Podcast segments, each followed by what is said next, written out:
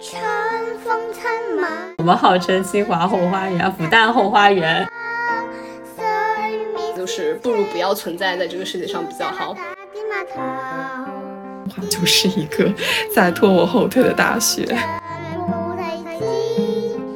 你根本就不配。不点那个老师的名字，因为我尊重你，但是我真的怀疑你的法学学位不要可以给我。办了一个校友会，然后那一天没有一个人来。大家好，欢迎来到第九期气泡 bubble，我是主播 Kiki。这一期正值毕业季择校期，播出的时候，我们三位主播也都刚从东华大学毕业了。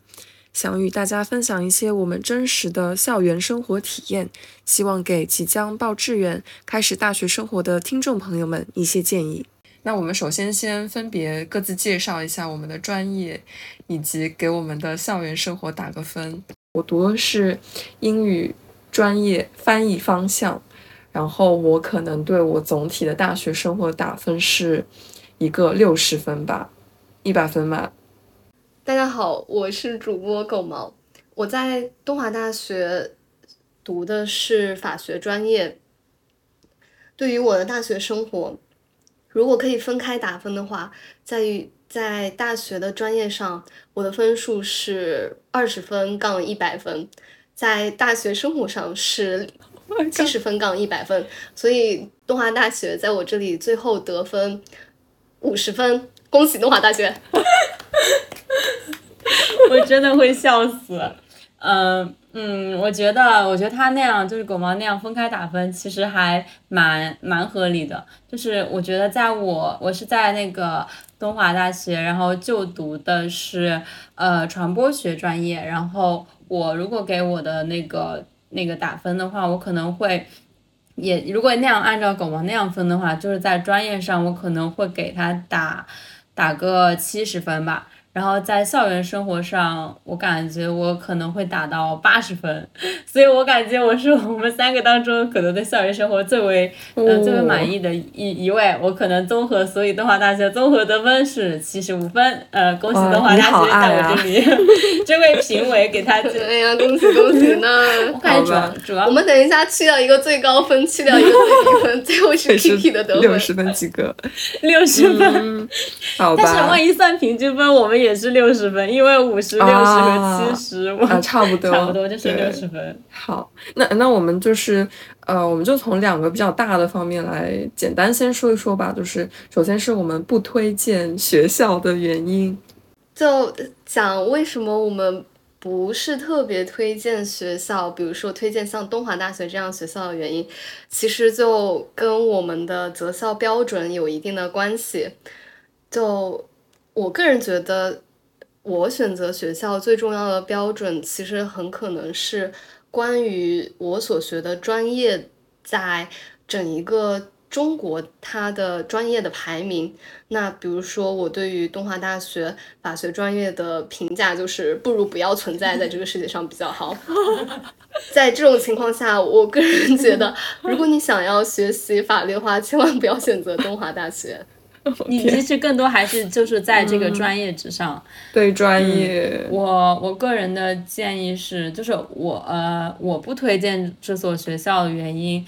其实，但是我就是因为大家也可以看到，其实我刚刚给我们学校的专业设置其实是一个还蛮高的分数。然后我我来讲一下为什么我会给到他七十分这样一个高分，七十分一个这样所有人当中的最高分，是因为。就是传播学这个，呃，虽然像东华大学，它并不是在传播学这个学科的，呃，它并不是什么 A 加学科，不会像说是人大新闻，或者是像武大新闻，或者是像呃中传这样子的专专业类型的学校，或者是综合类大学，他们有很好的一个排名，但是。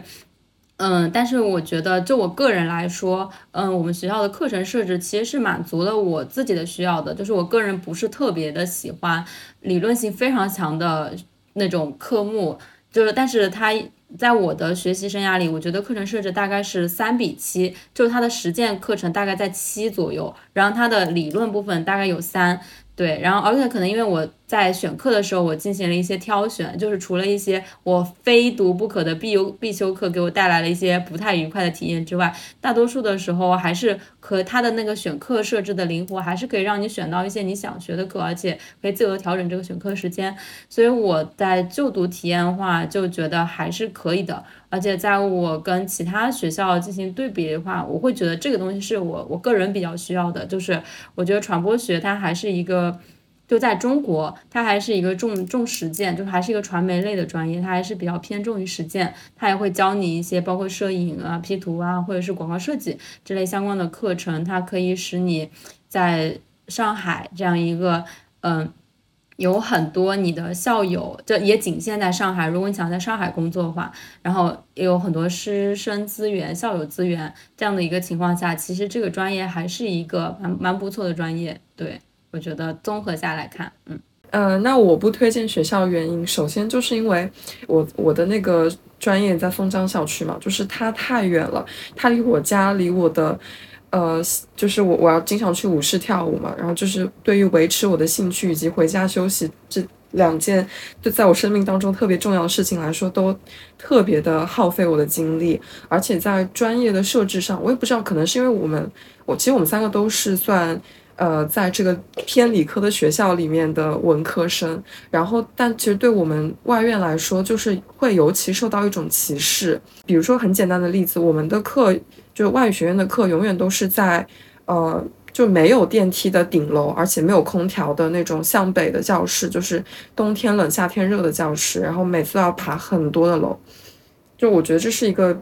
体现的比较明显的方面吧。然后再说专业设置上面，其实我觉得这四年大学读下来，我好像都没有对翻译这个事情有一个，就是他没有设置一个一门课让你对这个事情有一个基本的认知。就比如说我们是没有翻译史这个东西的，但实际上我觉得学翻译的话，你起码得知道，比如说中国有哪几个呃著名的翻译家，他们分别他们的一些呃重点的一些思想是什么，但这些都是完全没有提到的。而且我们本英语专业的老师好像对英语也没有那么大的就是专业的把握。比如说我在毕业答辩的时候，很多老师就是讲几句英语就讲不下去了，然后就开始用中文来讲，让都会让我觉得好失望。就是我觉得这些老师并没有，呃，给我起到一个哦，我应该是希望他们来引领我的这种感觉。嗯，在就是本科这四年当中，我觉得最喜欢的老师基本上都是，呃。那种比较偏重于实践，就是会给我们布置一些比较有趣的任务，或者是说他直接就来给你一些干货。其他的老师就上课就特别的水，你觉得就好像混过了一个学期，也没有学到什么。然后有有的老师呢，就是我也不知道他可能是博士刚毕业，然后就带着那种呃被导师虐待的心情来虐待我们，就对于上课布置任务以及打分上特别的不公平。对，而且你没有办法跟他理论，对，所以整体下来，我觉得东华就是一个 在拖我后腿的大学，这是一个总体的印象吧。但我觉得，我主要是觉得在这四年当中，我我本人所有的进步的方面，其实都是我自己的因素，我并没有觉得这个学校有带给我特别大的帮助。对，这是我总体的一个体验。我觉得刚才 Kiki 讲的那一点，就是外语学院在这个学校里面受到的一种不被重视。我觉得我跟狗毛其实应该都是有一些体会，因为我们两个一开始进来的专业就是纺织学院，它其实就是。在东华大学，它就是奖学金最多，然后最受到优待。就举一个很简单的例子，我们当时作为我们俩是后来转专业去的人文学院嘛，我们一开始在纺织学院的时候，他们的保研率非常的高。然后参加新生的毕业就业呃入学典礼的时候，我们当时的那个座位是坐在那个很大的那个大学生体育馆的正中间。然后人文学院其实是在非常边上，外语学院也是在很边上。就从这一点来说，我们当时的选课什么，其实都是感觉我们的教师也很不错。然后就是有一点，就是在各个上面，我都觉得对这个学院其实是有优待的，因为毕毕竟是这个学校就是最为王牌的几个专业或者学院之一吧。对，然后我感觉，嗯。就是就是会受到比较多的资源。但是我们后来去了人文学院，但是我们我跟狗毛属于运气比较好，就是我们两个人就像 Kiki 那个外院就还是待在呃松江校区，我们俩是在大三和大四的时候搬去了市区，就我们整个学院搬了过去，它确实是很利于我们整个学院在上海的发展。就如果报考的话，其实我也会建议来报考东华大学人文学院。如果你是一个自主学习能力非常强的话，你可以在上海以它作为一个大的学校进行学习，就是它会给你提供一个还不错的地理位置。嗯，然后而且刚刚 K 讲说那个教室的问题，就是我们搬来延安路这边的时候，因为延安路校区它的主打的专业其实是服装服装设计学院，所以。我们的上课的教室也经常是在顶楼，就是四楼和五楼那种，就这幢楼只有五层，然后我们上课是在四楼和五楼那种。嗯，对，就是除开这些特别小的事情之外，就我还觉得，比如说像我们法学，就是真的，你把东华大学法学拿出来，在全国大学里进行排名，它排名非常非常低。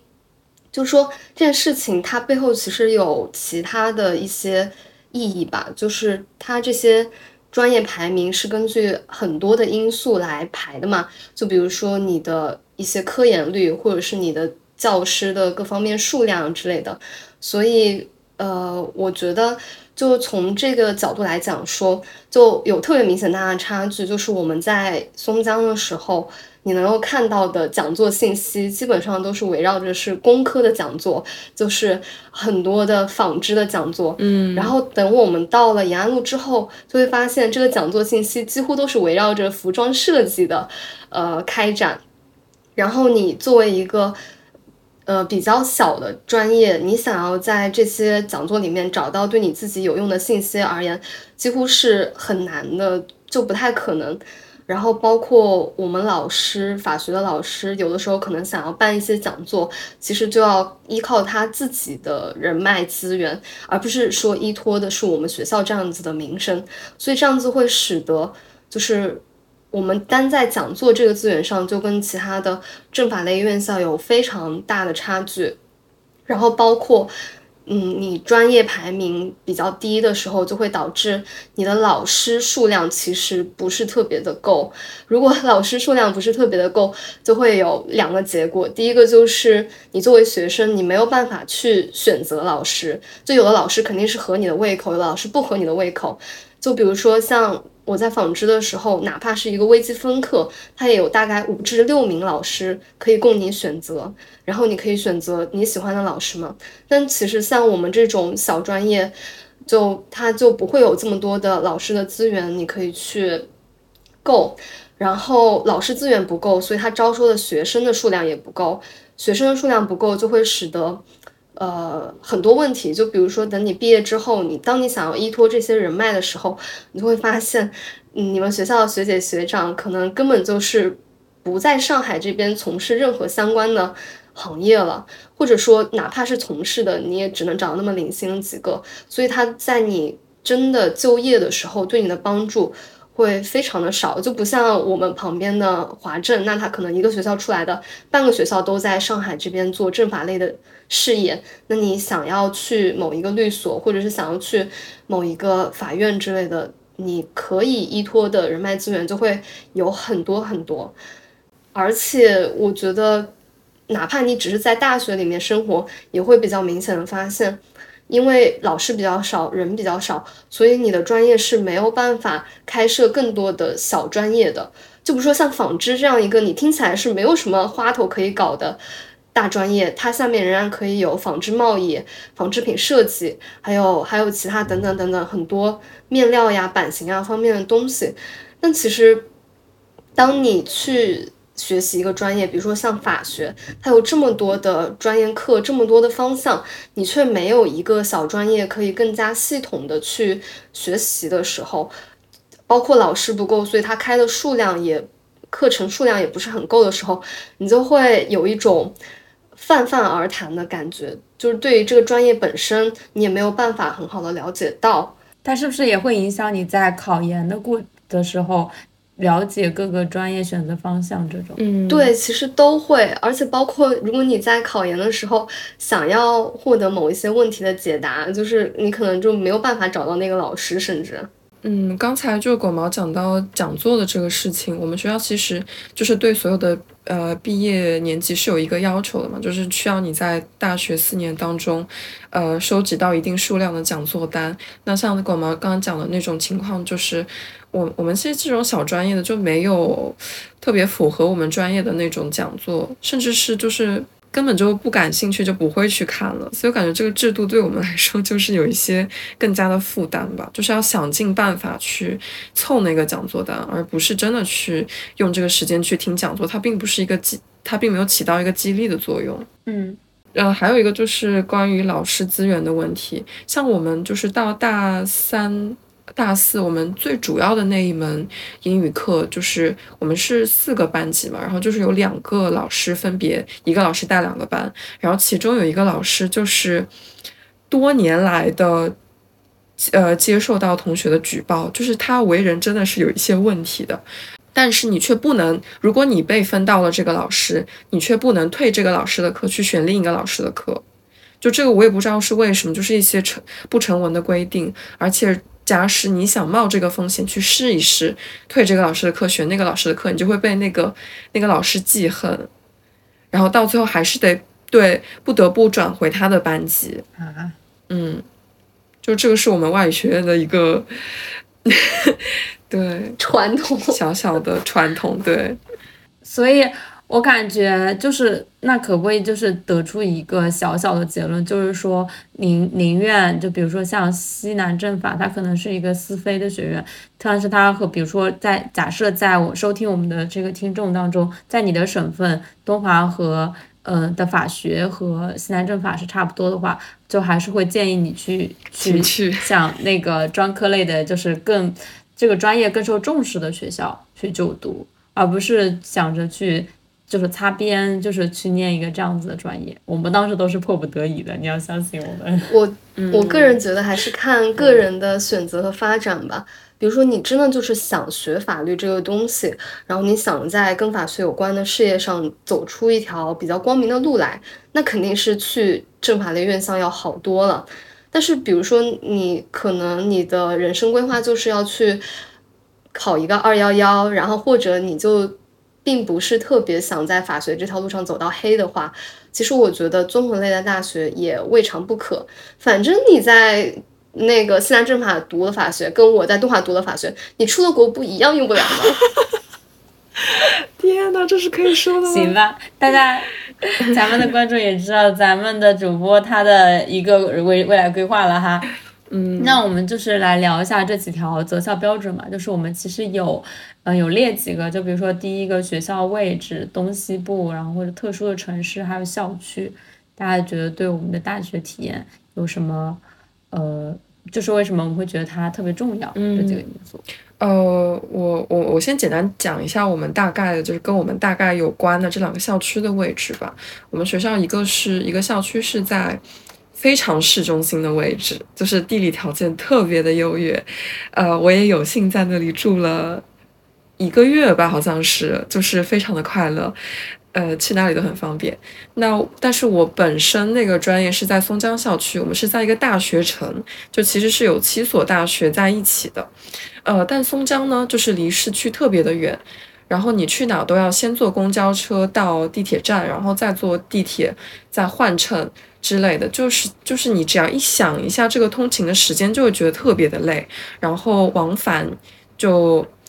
呃就会花很多时间嘛，而且晚上其实是有宵禁的，对，就是很多时候必你必须要压，就是赶着那个点回来，呃，但其其实呢，就是疫情前的话，每个大学都是可以互相去串门的，你可以去别的大学去看一下人家的那个。校园生活是什么样子？然后像现在疫情之后的话，你基本上就自己的校园都没有办法出了。那其实对，嗯，本身这个大学城的设置来说，其实就没有办法去享受到那种大学之间互通的，还有你跟其他大学的同学一起呃交往啊，一起出去玩的这种快乐了。对，嗯，这是一个比较现实的因素。嗯嗯，我觉得。呃，大学城也有大学城的好处，就是我在大学城生活的呃一年半，也中间有半年是网课嘛，我会觉得它生活确实是非常的便利。就比如说你在大学城吃一顿饭，可能十几块钱吧。不会超过十八，基本上。但是你到我到延安路之后，我的外卖基本上都要二十几块，我需要有券才能把它降到二十以下。就是我后就是像你一开始就就接受十三到十五这样子，或者十到十五这样一个价位，然后因为它有它是一个大学城，它有足够的市场进行竞争，然后就有如果你太贵了，然后这个店家可能就是会被淘汰掉，就是它的优胜劣汰会比较快。但是像延安路的校区的时候，它就只有市区的资源，然后你你。慢慢的就会觉得，好像二十块钱的外卖也很正常了，二十五块似乎也可以接受了。就是慢慢的，你就会你的生活费真的就是会有一些提升，这个是第一点。第二点是，我觉得在大学城生活，嗯，因为我当时其实是去是大学城，还可以交叉选一些其他学校选修课，就比如说可以去选上外的课，或者是呃。嗯，华政的课这样子，我我们当时是有在大学城区听过一些上外的讲座，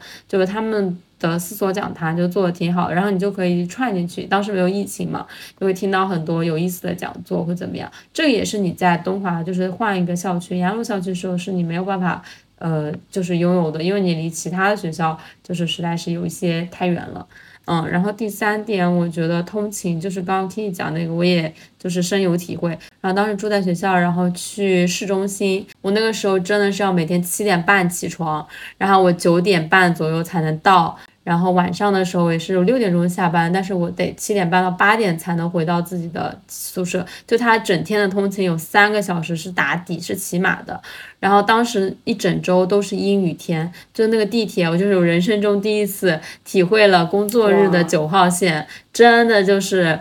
我觉得是会让你非常痛苦的。一个体验，所以我们后来就是在大三、大四，而且没有座儿。对我甚至是连手机都没有办法拿出来，就是我需要抱胸，在才能在那个地铁站里面就是挤进去。然后，但是我到大三、大四的时候，就是在市区的时候，我去别的地方实习的时候，大概也就是通勤二十分钟、三十分钟，就是那么差不多了。就是它会给你的生活真的是会让你比较轻松一些。嗯，但是我觉得也看取取舍吧，就是看自己的取舍。大学城的话，它确实会更有大学的氛围，嗯，然后像包括呃专业很多的话，像百团大战呀，然后一些集体性的行为会很有整个校园的集体感吧。但是其实说实话，你到大三大四，你也不需要这些东西。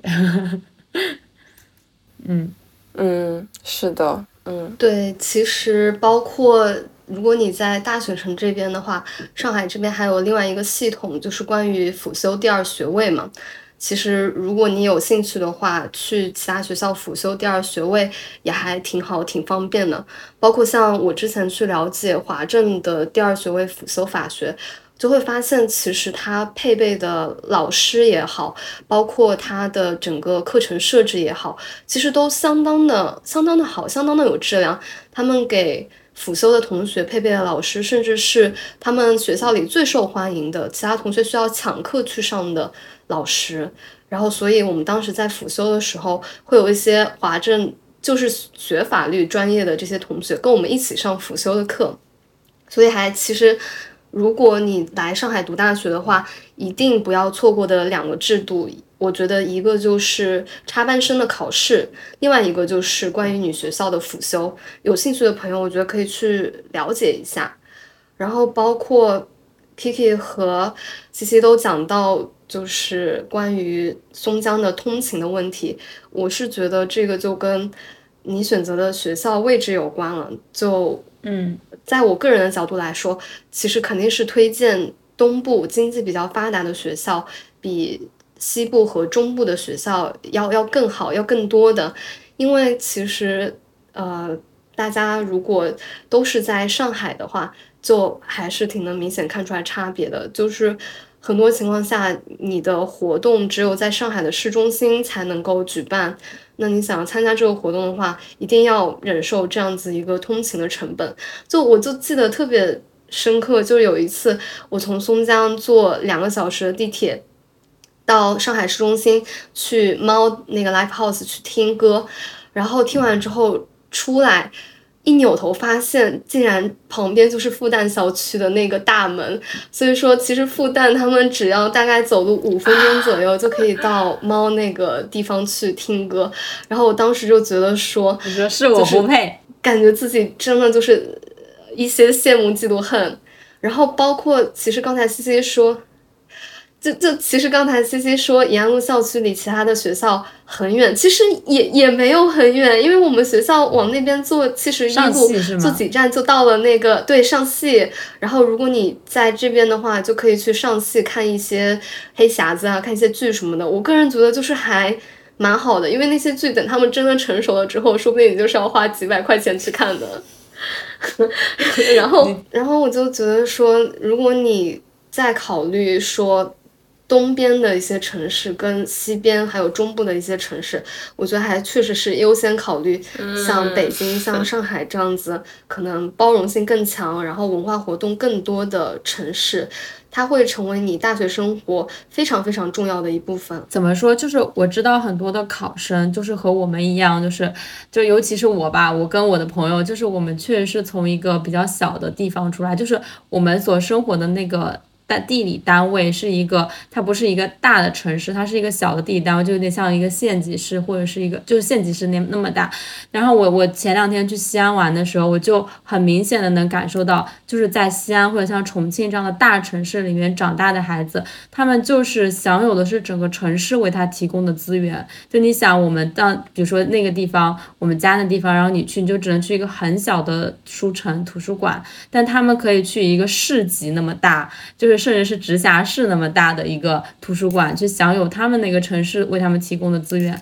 就是说，我觉得还是不一样的。就是你在小城市长大和你在大城市，就是我我最近是明显的感受到这种区别，所以我还是真的会建议，就是如果可以的话，你看大学大多数也是设在比较大的城市，我如果觉得建议的话，就是尽量还是选择东部的，然后像北上，就是刚刚想说，或者是苏州啊、杭州这样的城市去。嗯，真的有机会去拓展一下自己的那个眼光，然后去给你的人生提供多一些的可能性吧。嗯，因为我其实有些跳舞的朋友，他们也是等于说江浙那边、南京啊、苏州这边、杭州这边的大学，就是感觉生活费上可能比上海会稍微低一点。然后其实来上海也算还算还蛮方便的，对，就坐个火车就可以来。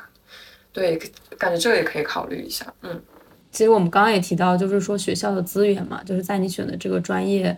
倾注的资源，就是嗯，感觉怎么说呢？就因为我朋友的话，比如说像有些时候我们在做选择的时候，还有比如说你可以挤一挤上一个双一流，然后或者是挤一挤上一个二幺幺，或者是一个比较好的呃专科类的院校、专专类的院校，比如说政法类呀，或者是。也不知道还有什么类，反正就是政法类。就我朋友语言类，语言类这种，就是我朋友就会说，嗯，比如说像重庆大学和西南政法的话，像重庆大学它就是会享有教育部更多的资金的投入，然后更好的资源的倾斜。但是像西西南政法的话，可能就没有那么多的那个钱啊，或者怎么样。这个其实你也需要考虑，因为你可能涉及到你的奖学金，还有你的保研名额，像。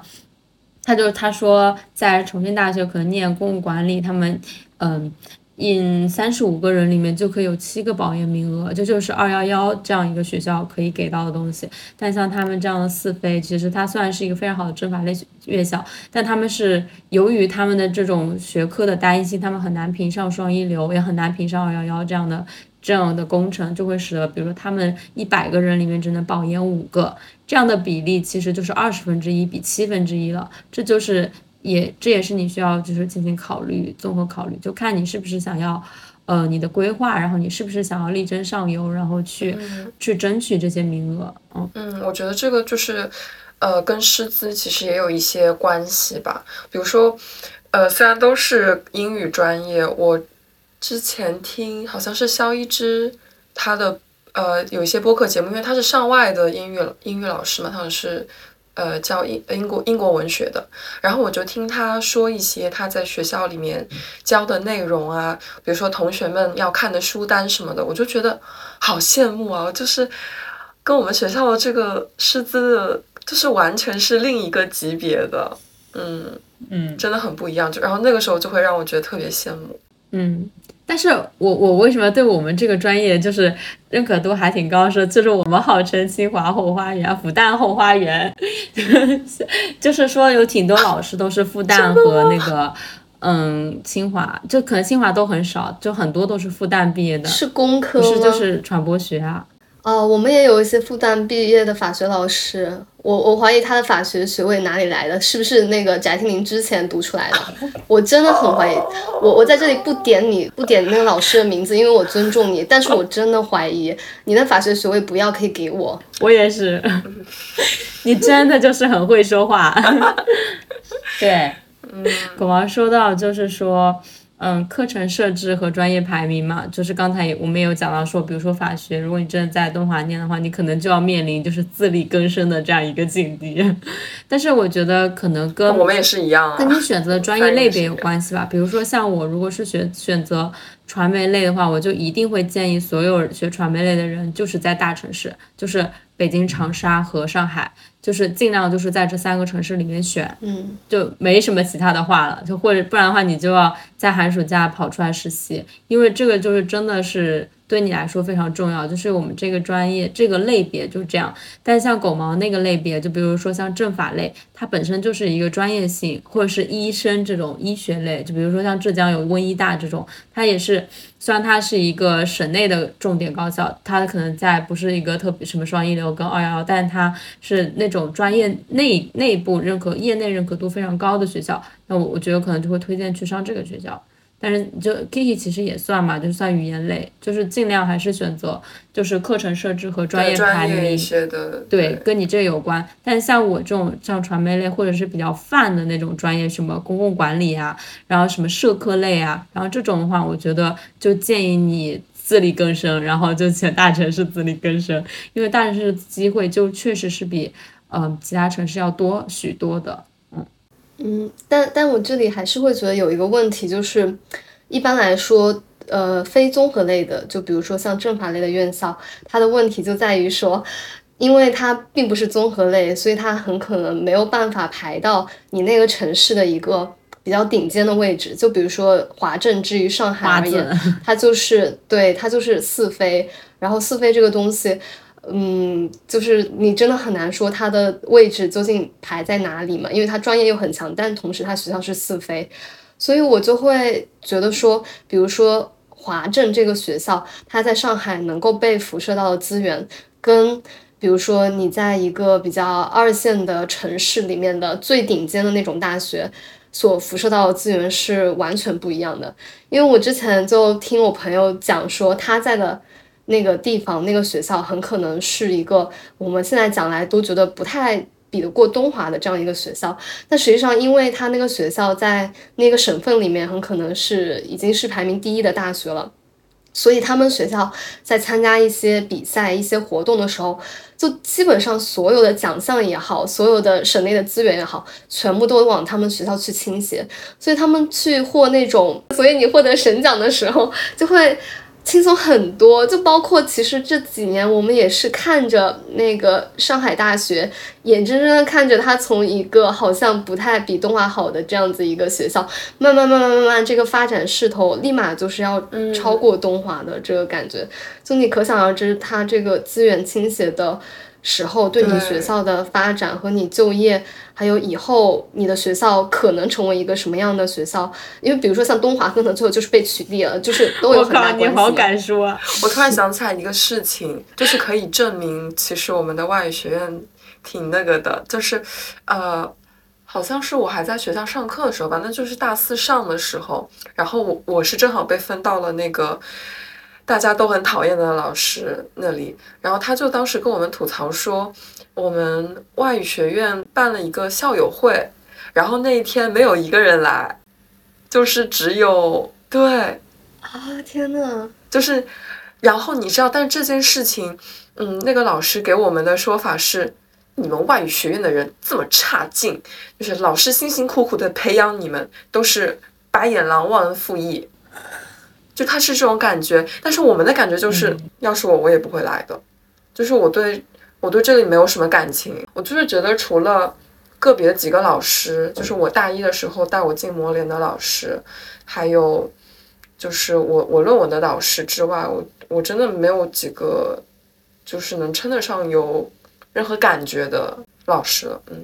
我觉得这可能也是我们就是嗯高中毕业之后上大学要进行一个心理的预期的，就是你在大学里不不太可能会遇到像你高中那样的师友，就是师生和。嗯，老师和友人就是那种关系非常好，嗯，就是你你要想高中的时候，你可能是哦，不是的，天啊，真的吗？我我觉得我能够理解 Kiki 的心情，就是这个老师，我我可能首先并不是在意说他对我好不好，或者是怎么样，其实我第一在意的是我都不认可他的对就是他的能力问题，就是他有没有把那些东西交给我。如果他交给我，我觉得我很多方面，我觉得我都可以忍受。就是我往我教学能力往下排才是他的人品，然后他或者对我公不公平之类的，就是实在是就是他什么东西都没有教给你，他只是在浪费你的时间。你从这一点他为人老师最根本的对地方去思考，你就会对他有些厌恶。我非常理解。对，特别是那种就是他也不他教的也教的不好，然后完事儿了考试还给你打低分的老师，对，就是你完全不知道他在干什么，他还特别有理由。呃，绕回去一下，就是刚才狗毛说那个那个资源倾斜嘛，就我那个朋友就是在广西大学念书，然后他们就是因为是省内唯一一所二幺幺，其实很多省都是这样，只有一所二幺幺的情况下，那他绝大多数可以在你这个省内可以排第一，有很多东西它都是按省平均给分的，比如说像创新创业大赛呀、大创啊，就类似这种东西，你的还有什么辩论赛，我说起辩论赛，像如果我们就是他们。像上海是需要，因为高校太多，它需要计分制，就是每个学校积分，然后才有机会。就像我们这样的，在这个学校就是完全没有任何机会可以去参加像新国辩呀，就是因为我们以前是辩论社团的嘛，就没有机会去参加那种很大型的比赛，就是你根本就不配，就这些名额早就已经被，比如说复旦啊，然后同济啊，被他们的那种不停的。或者华政，他们才有就是在积分之上可以去参加那个比赛，哪怕你能力很好，你都。然后我们当时做大大学生创新创业的时候，你也是要，比如说你要拿省奖，你也是要跟很多七所以上的高校进行竞争。但是我那个朋友他们就只要是省，就是校内的第一名，基本上就是省自治区第一名，基本上就是国家奖、国奖的那种，就是还挺，我觉得也算是他们的那个一些好处吧，就是。好处和劣处嘛。对，吧其实这种资源的缺乏，你你带来的就是一个竞争的白热化。就比如说像华政这样子的学校，它作为又是政法类，你不像综合类的可以拿一些钱。本来华政这种政法类院校钱就少，然后里面的人绝大部分都是学法律的。然后奖学金又少，竞争人竞争竞争的人又多，就会导致说一些非常离谱的情况出现。就比如说华政里面，很可能你一个奖学金就真的是大家挤破挤破头去抢那个东西，然后它就会导致一些问题，就它可能就会导致说，呃，你可能有的时候会有一些。同学就会去举报别人，然后包括可能你发朋友圈的时候也得小心一点，不太能说学校的坏话呀什么的。然后尤其是华政，我看他们在疫情中同学们的反应也好，我就觉得说，这样一个比较单一性质的学校，他在处理问题的时候，可能也会选择比较单一的方式，但是这个也是一种可能，没有说绝对哈。好，那我们接下来就是讲一讲，呃，比较大的管理方面的，比如说行政体系啊，然后评选的一些公平。嗯，我的故事其实基本上就是跟辅导员相关，但其实就是对大学里面除了老师之外，呃，我觉得大家跟辅导员的那个冲突应该是最大的，是你很多事情都要找他。然后我的辅导员呢，我对他最大的一个不满的点就是，但这句话也是他自己说的啊，就是我在找他处理一些，呃，就是学生生活的事情的时候，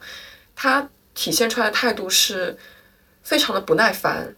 就好好像在他看来，服务学生并不是他的工作，但我总觉得他是有点在拿学生给他自己谋利了。嗯，嗯，我感觉辅导员这个就，呃，特殊性比较强了，就感觉他跟学校的那个就是还是跟你个人的运气有关。因为我不同的不同学校辅导员，其实我都有都是有有听没听的听说过一些吧，就每个学校都是比较参差的吧，我感觉。但是我觉得行政体系这个是，嗯，比较那什么。就我我也觉得，大家对于辅导员的期待，就是不要期待说他能够给你解决什么问题，你就不要期待像我们的辅导员，就不论你问他什么问题，他就只会不知道。然后，但是他会在需要你给他，你你需要你给他评分的时候，就是非常热切的语气来找你，就是。我我还是这样感觉，就是你就把辅导员当幺幺零用吧，就是实在是就是真的是不行的时候，你找他，他肯定是会有回应的。是的，就比如说你半夜想自杀，打电话给他，嗯嗯，还有那种 你癫痫了，然后或者怎么样，封校里你生病了，然后你给他，他就会真的会像妈妈一样陪着你陪床那种。他做不到。我竟然听我们辅导员给我们吐槽一些他的生活之艰难什么的。呃，但是我我觉得就是跟学校整个的相比起来的话，我能感觉到很大的反差是，我觉得我的辅导员他虽然好像就是他并不能掌握，比如说。去呃确认，比如说我的两证什么时候发，或者什么，就是一些他不能决，他不能促成一些学校的决定，但是他却好像会把这些东西搞得是他的权利一样。相反的是，就比如说我找他盖一个什么章什么，他就很磨蹭，很那个，就很不情愿。但是我去找我同样的这一份材料，我需要去找学校里面的那些领导盖章的时候，人家都是客客气气的，嗯，就是很很配合，就他故意在拖你后腿，对。对，就是我能很明显的感感受到这个差别。嗯，我觉得我们学校的行政体系，其实我总体上还是觉得相对比较满意的。就是我前两天跟一个北方的朋友聊天，他就说他当时他就建议我们当时场上三个人，他建议另外一个同学当时高考的时候就建议他去选南方的学校，因为。嗯，南方沿海学校它确实是在政政策就是行政的体系上面，我觉得是比较灵活的。就是当我给我的朋友讲说，我大学是可以在前三周退课的，就是你可以，比如说一个八周或十六周的课，你可以在课程进行到二分之一之前，你都是可以退课的。然后在三分之一的时候，你可以在网上退课；你在二分之一时候，你只要去教务处那里，然后把就可以把课给退了。就是它还是一个比较灵活。然后我们学校也没有什么特别固定的晚自修，因为我知道武汉那里有些学校也是高校，在那里他们需要什么固定的去上早自修跟晚自修，还有跑操什么的，我就会觉得，反正我个人会觉得好麻烦呀，我不想再参与这种就像高中一样集体生活，就非要你去做一件事或怎么样。我已经忘了我们有跑操这个事了。对，就是就是诸如此类吧。所以我觉得可能在我的个人的体感上，会觉得南方的学校会比中部和北方的学校要更在行政制度上更灵活一些。因为我们确实有很多事情，只要在手机的 APP 上啊或者是怎么样搞一下就可以出进出了。比如说像我朋友他们疫情防疫，他们到现在回校都还要什么。发拍回校的视频，还是还要审批什么的，但我们基本上只需要看一下行程码，然后就呃，然后确认一下你的身份，就是扫扫脸，对，就可以申请啊。就是他在行政制度上没有给你特别大的绊子，就是我感觉我们学校就是那种，呃，东华在这一点上还是。挺好，就挺自由，就是只要你不出那种特别大的社会治安类的那种乱子，这个学校没有人来管你，就你所有事情你都基本上可以不与辅导员进行任何连接，他也只会在微信群里面艾特你，对，然后其他时候你就当不存在就好。其实你本质其实还是蛮自由的，我觉得。他没有强迫你一定要做什么事，他即使一个一定要做什么事，他也会给你一个时间段，比如说体测，他没有要求你在某一天的某天下午只能在这一天。像嘉义他们，我另外一个朋友他们就是你必须在这一天去体测，但我们是给你了几周，你可以在这里挑时间，然后你甚至可以不在你们学院的时间，然后去做这件事情。对，就是比如说上午安排某个学院，下午安排某个学院，但其实你也可以去上午，就还是以尊重你自己学生个人的时间为。优先的那种感觉，而且其实我觉得我们学校就是在上海嘛，然后本来这个管理可能上海这边学校就是相对来说就是比较自由一点，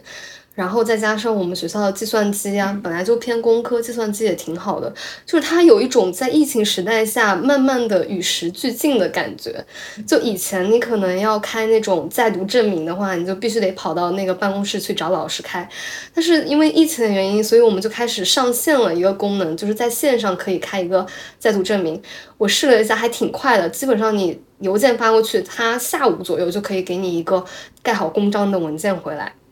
然后我在云南旅游的时候，就会就是刚好吃饭的时候有一桌人，然后他就说他儿子要去当兵，然后要开一个在读证明什么什么的，然后因为现在没有办法去学校，所以这个。证完全什么东西都开不了，然后我当时就觉得很奇怪，我就说那你可以联系那个教务处老师嘛，你即使不能说线上有一个程序，你直接申请开这个证明，你跟那个老师跟辅导员说一下，应该是可以，就是通融一下给你开的。然后结果那个人就说，他就他就看了我一眼，他又说云南的学校不像你们上海一样，就是可以有这么方便的路可以走，然后他。就直接去找人帮忙了，就是开在读证明这么小的一个事情，他首先找了一个人，那个人他知道呃教务处那边的电话，然后他又找了一个人，那个人跟教务处的那个老师熟，就他层层层层找关系找过去，然后才把那个证在读证明开了。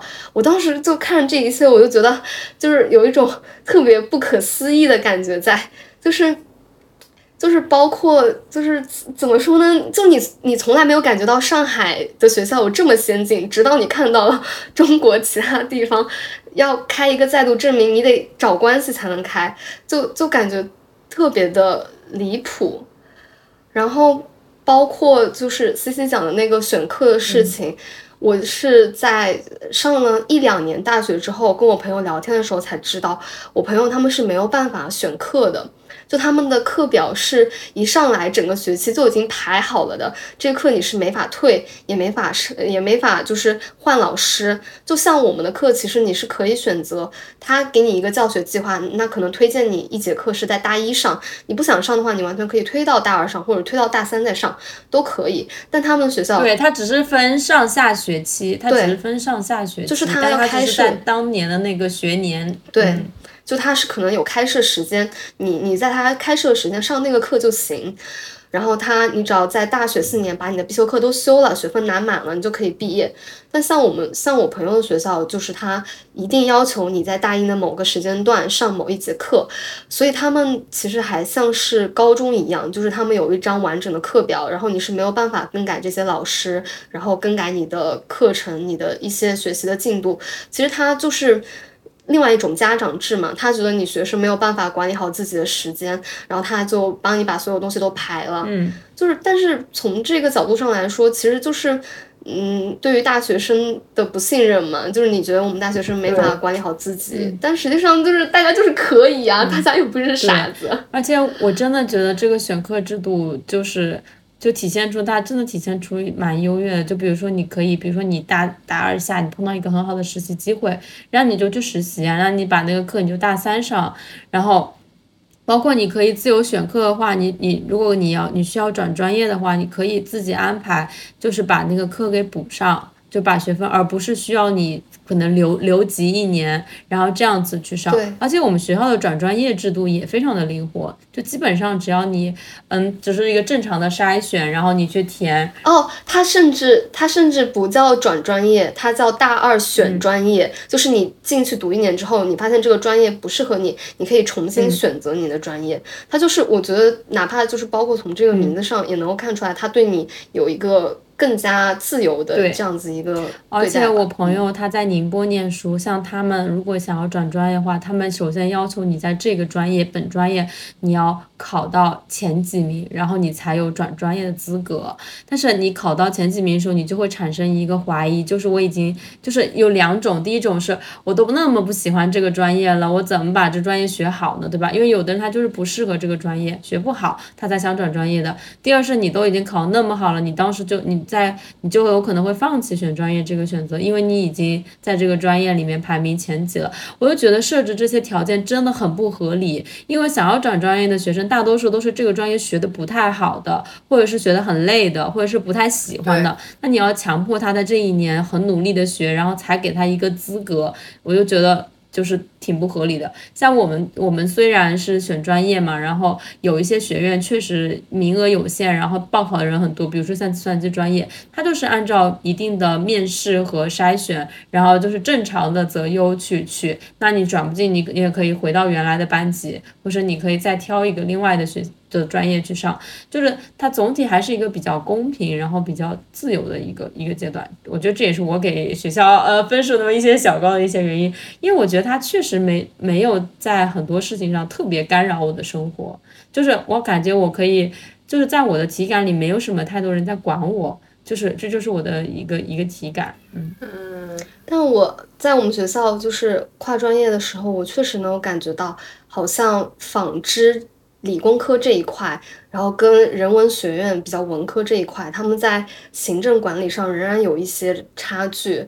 我不知道为什么，我觉得在理工科的时候，我就觉得确实是就是没没什么事儿的时候，不会有人来找我，然后我有什么事儿的时候，我可以找得到人。但是我转到纺织之后，呃，转到人文之后，我就很明显的感觉到，就比如说他们有一些特别。嗯，官僚主义特别形式主义的一些东西，就比如说，可能我们申请奖学金这个东西，奖学金是要面试的嘛，但他会告诉你某一个时间，比如说下午两点，然后把所有的面试奖学金的人都召集过来，然后一个一个人排队讲，然后基本上这个流程大概要进行三到四个小时左右，有的时候甚至到晚上六七点钟了也没有办法结束，因为人太多了。但实际上，我个人就会觉得说。呃，那如果你在安排这个面试的时候，你可不可以划分一个时间段？然后这个时间段可能十个人、二十个人，然后你给大家一个时间，你不要让大家所有人排成一排在办公室外面傻等。但是我在那个纺织的时候，我就会觉得说，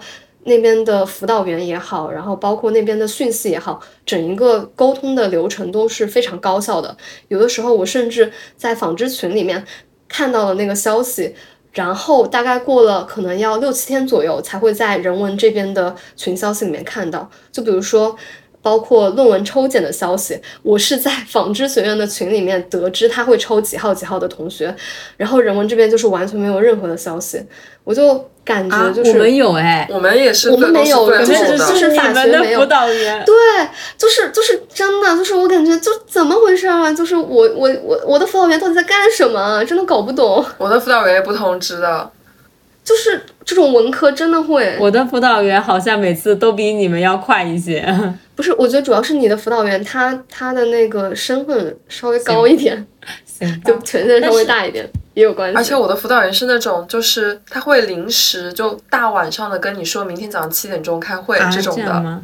对，嗯，就就我们那个开会的消息是晚上大概九点十点左右发布，说明天早上十点要开会，我根本就是不可能起得来啊。但是我我去找他的时候，比如说我晚上很紧急的九十点钟给他发个消息，他说老师也要休息的，这不是我的上班时间，你知道吗？就是很双标。对，受不了。嗯，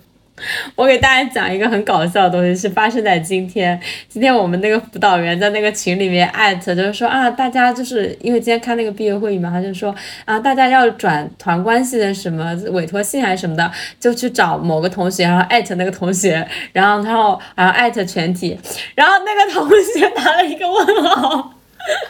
然后，然后这个这个截图发我们的小新的时候，我们在笑说，然后就这个同学冒号说，老师你是不是应该先提前跟我说一下 什么的，就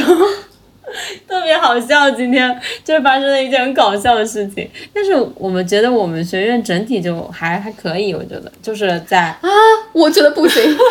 不行不行，在尤其是你你接触那个谁，小小，等一下把他逼掉，就啊。接触这个人就是真的，我觉得我也我也要把他逼掉。我给你讲，我们当时跟他弄那个转专业抵充学分，是我们需要录音，然后跟他证明，对，你当初是怎么说的，然后你现在是怎么，就是那搞很不清楚。但是只是转专业这个。啊，就是有几就偶尔也是有几个傻逼老师，而且他们还经常都是系主任，就是这样。他真的很牛，就是你问他一些事情，他就这样子眼睛这样瞟瞟你，然后瞟你不回答的，就是你要问三遍，你就像那个阿里阿里大道，就是就是扣那个石门一样，就是你要扣三四遍，然后然后他就会跟你说。那个学生手册上都有，自己不会看。然后，然后我我当时第一次面对他，我还没有经验，我就说啊，老师，那你能不能给我一本学生手册呢？他就从这边丢一个给我，就是这种感觉，我真的就是，哦，有些受不了。你感觉你怎么每次面对这些老师，你都这么卑微呀？不是很卑微，是他真的就是，尤其他画了一个就是那种很精致、很精致的妆，然后这个小眼线就这样一撇一撇，你我就觉得很害怕。说到辅导员这个事情，其实我跟辅导员最大的冲突就是在解决住宿问题这一点上。因为我们学校一开始的，就是进去的时候，你的室友是你不知道会是谁，这个不是你自主选择，就是学校不知道按照什么特别的标准给你分配的住宿。呃，然后我们当时其实发现了一个很小的点，是它可能是按照。一个上海人加三个外地人这样子分的，就是我们专业是的，是的，是的，我也我们我们我们宿舍也是这样，是吧？你也发现了啊？我们不是，我们不是，我们我们我们宿舍是一个南方人，一个北方人，一个西北人，一个西南人。哇，我们也差不多是这样，按这个规律来说也差不多是这样。哎，那我们好像我最开始也是，我觉得每个宿舍一定会有一个新疆人，对，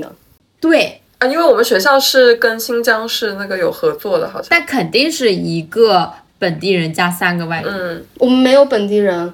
我觉得你不是的，很有可能是因为你是那个你是你们那一排宿舍的最后几个了。哎，对，这有可能，你懂我意思吗？就是他肯定不可能完全平均的算，但是大，因为你你们宿舍已经是那个走廊的尽头了，对吧？嗯，就是大多数都是感觉有这样。然后其实这样就是给我的大学生活带来非常不好的体验。我一共是搬了三次宿舍，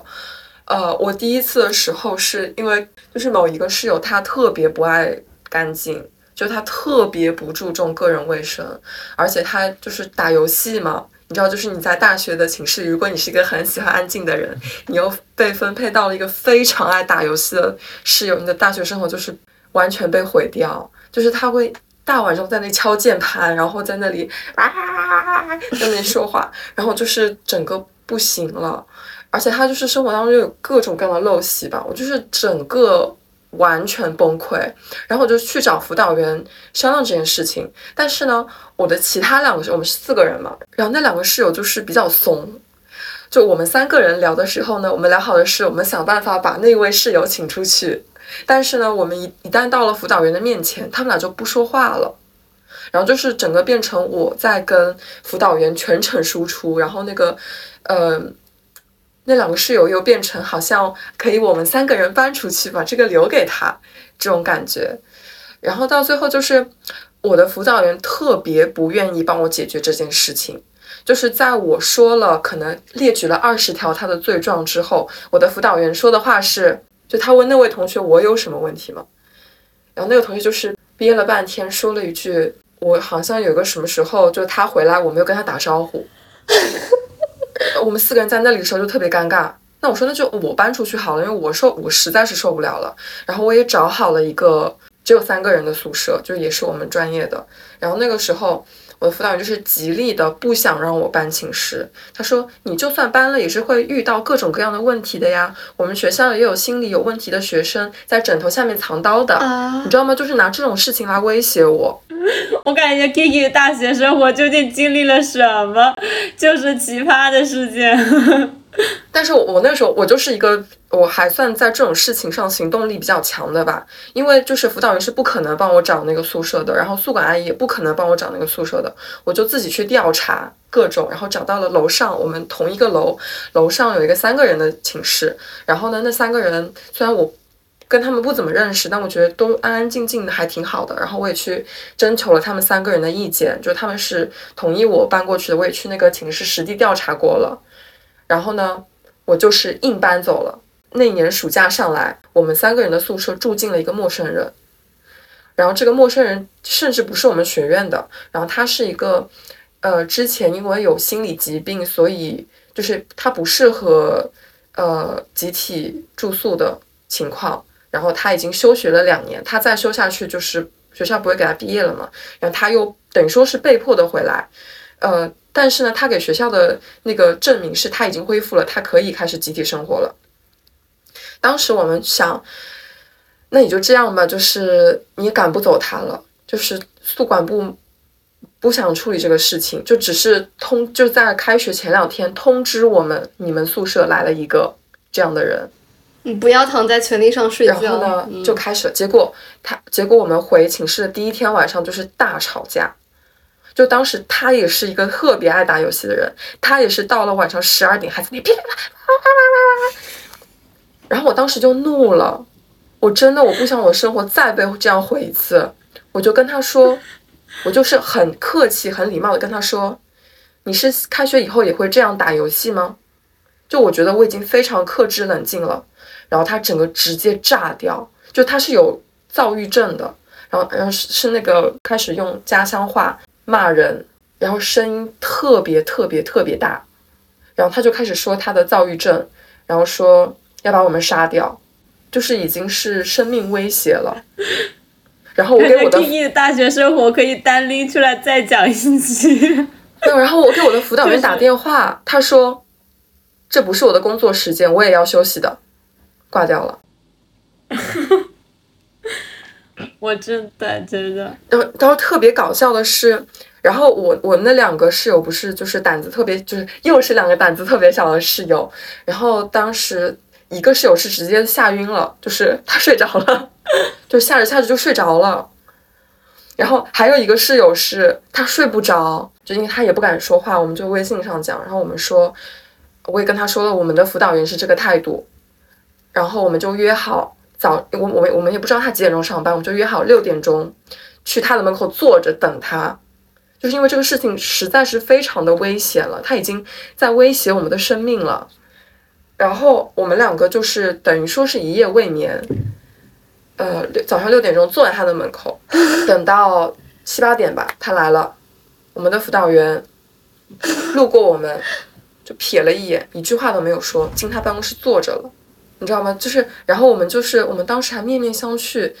为他当时化妆了，然后我们在想，这是我们辅导员吗？然后想了一下，好像是吧。可是他又没有跟我们任何一个人打招呼，然后我们就进去了，然后说了这个事情，然后我们的辅导员又是那种，就是这不是我的义务，就是学生工作不是我的义务，我没有义务帮你们解决这个事情。他的义务就是步步高升，步步高升。咱们对就是说，Oh my god！我靠，我我觉得如果把警察叫过来，他就不得不工作了。然后我们就是，然后他说，哦，学校肯定是没有新的房间给你们弄了，你们就这样吧。然后，然后我们也去，然后我们就是自己去找宿管部，然后自己找空房子，就搬，最后就是我们三个人搬走了，搬到了那个寝室，就是我们的第，这是我的第三个寝室，然后就是后面还算就没有什么问题了，然后一直到大四，大四上结束，我就退宿，我就回家了。我真的觉得寝室生活就特别的折磨我，而且你不知道你的室友是什么样的人。我觉得，我觉得这应该是每个大学都会经历的吧。哦，其实我觉得住宿嗯就是。像 ke 讲的，他就是我觉得就是一个人间惨案，就是一个奇葩的事情。但是是每个学校，我觉得都会发生诸如此类的事情，只是 ke 的格外就是凄惨一些。因为这么看，我就真的还挺幸运的，就是我的整个大学体验里面，就包括我还有每每次都有碰到不错的室友，就哪怕可能他们有一些小小的问题，但是总体上都是那种呃能够倾听，然后能够沟通的人的那种。你第一个宿舍不是有一个朋友，就是他，嗯，稍微有点那个。对，但是他人还是很好，就是他不会做出任何那种事情，他还会给你带一些上海特产，嗯，OK 嗯 OK，就是你跟他讲话，他会听你，就他不会有那种，就是他只是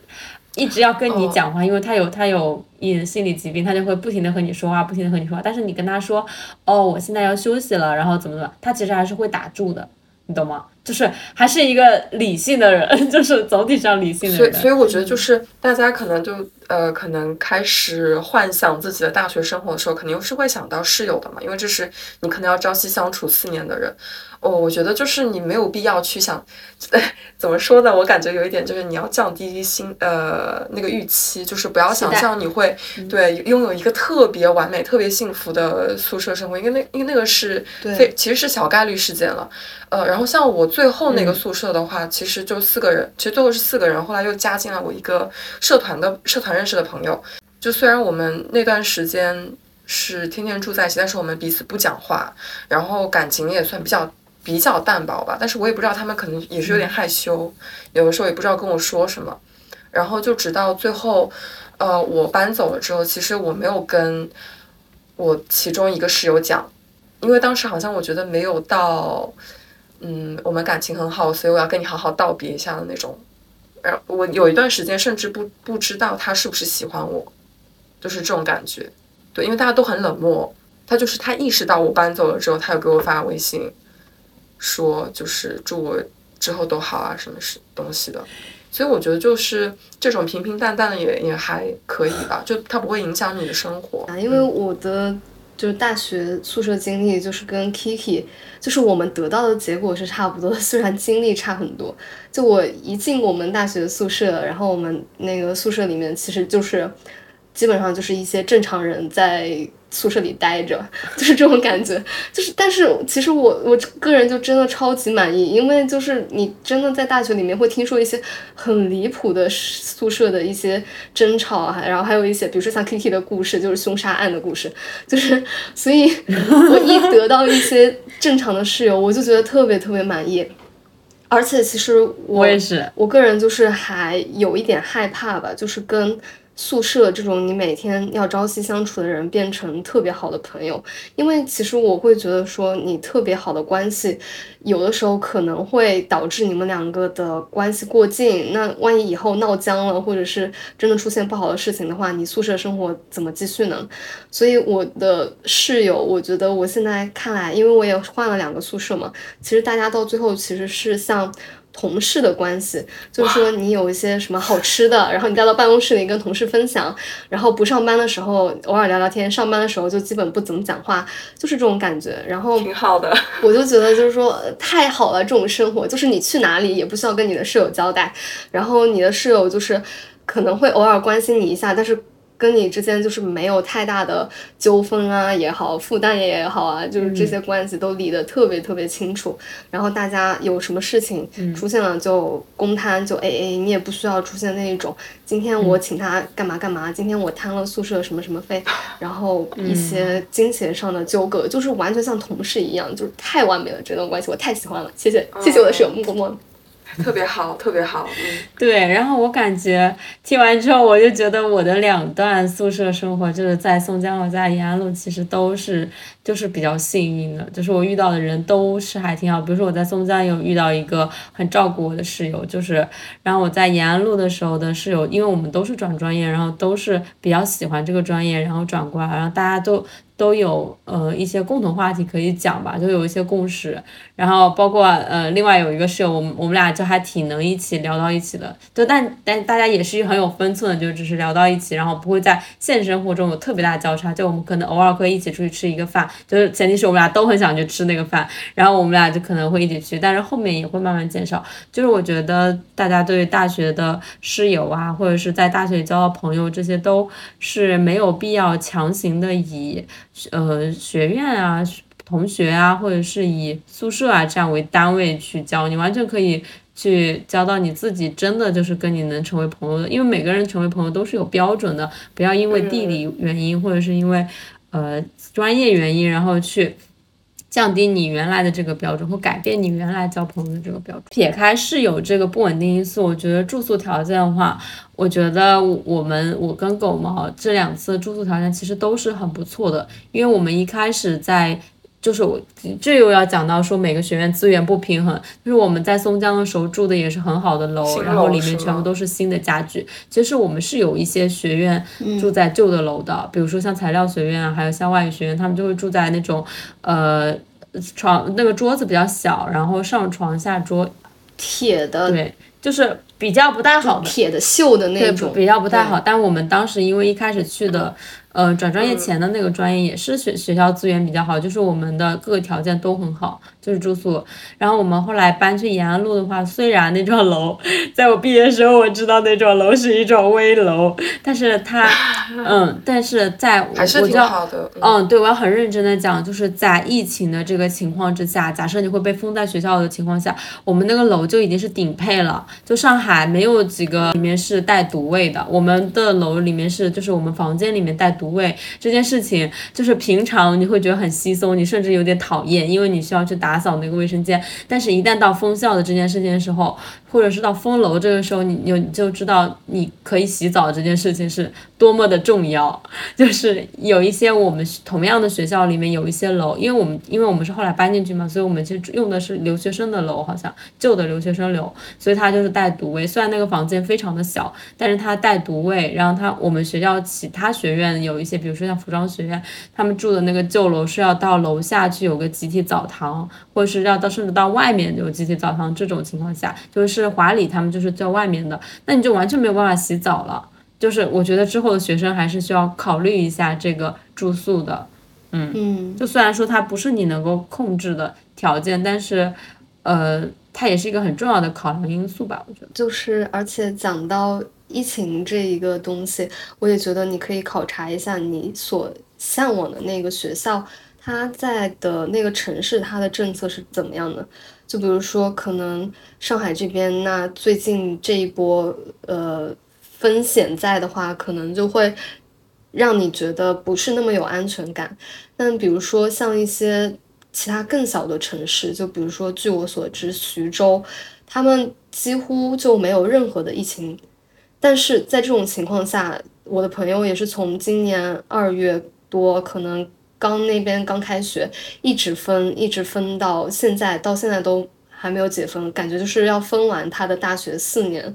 那样一种情况。就是如果你对于不是说如果，肯定是每个人对于这种自由生活都有一定的向往，所以一定要考察一下你们当地那个疫情的政策是怎么样，然后当地的政府是如何对待大学生的，还有其他的一些因素，比如说可能像贵州遵义或者是江苏的徐州那一块，就是他们有一些艰苦斗争的历史的情况下。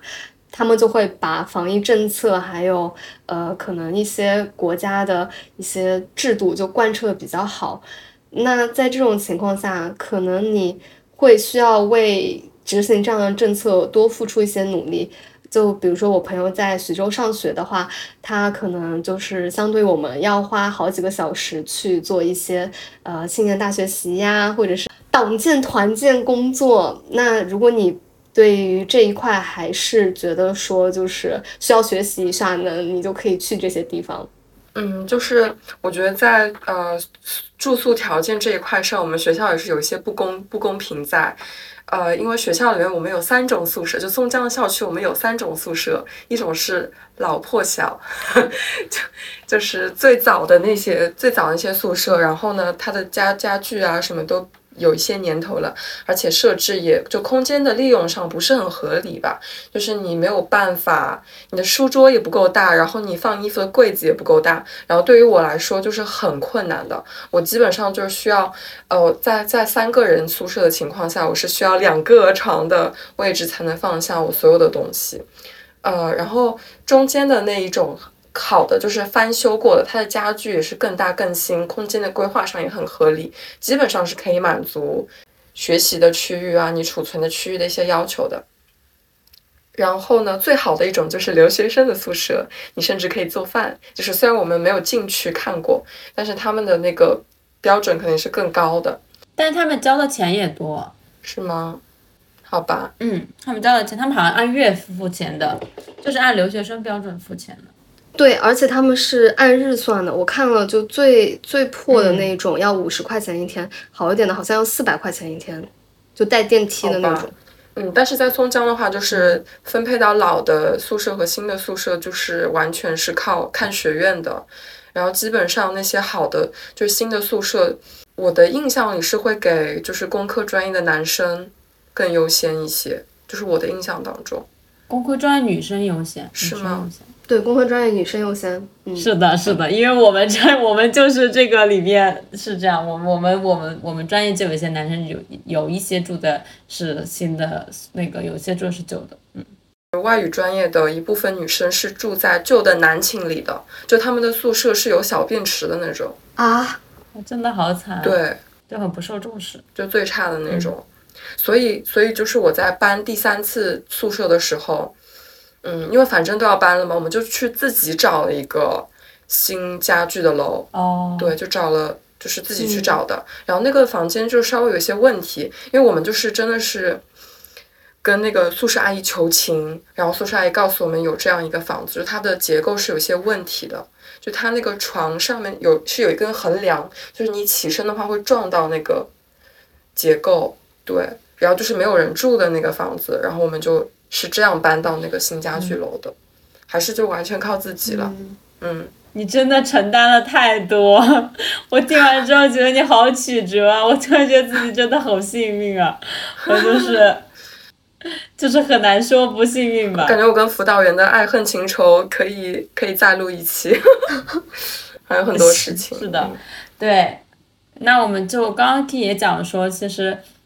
就是还是跟分学院啊，分这个，就我们再来讲一下选择专业的标准吧。本期节目中，我们分享了一些以文科生角度看待东华大学实际的情况，以及我们对于择校的建议。因为我们吐槽的东西实在有点多，如果你对我们选择专业的标准、国际合作项目的实际情况、如何规划大学四年生活和动画大学校园生活体验感兴趣的话，那么就敬请期待下一期吧。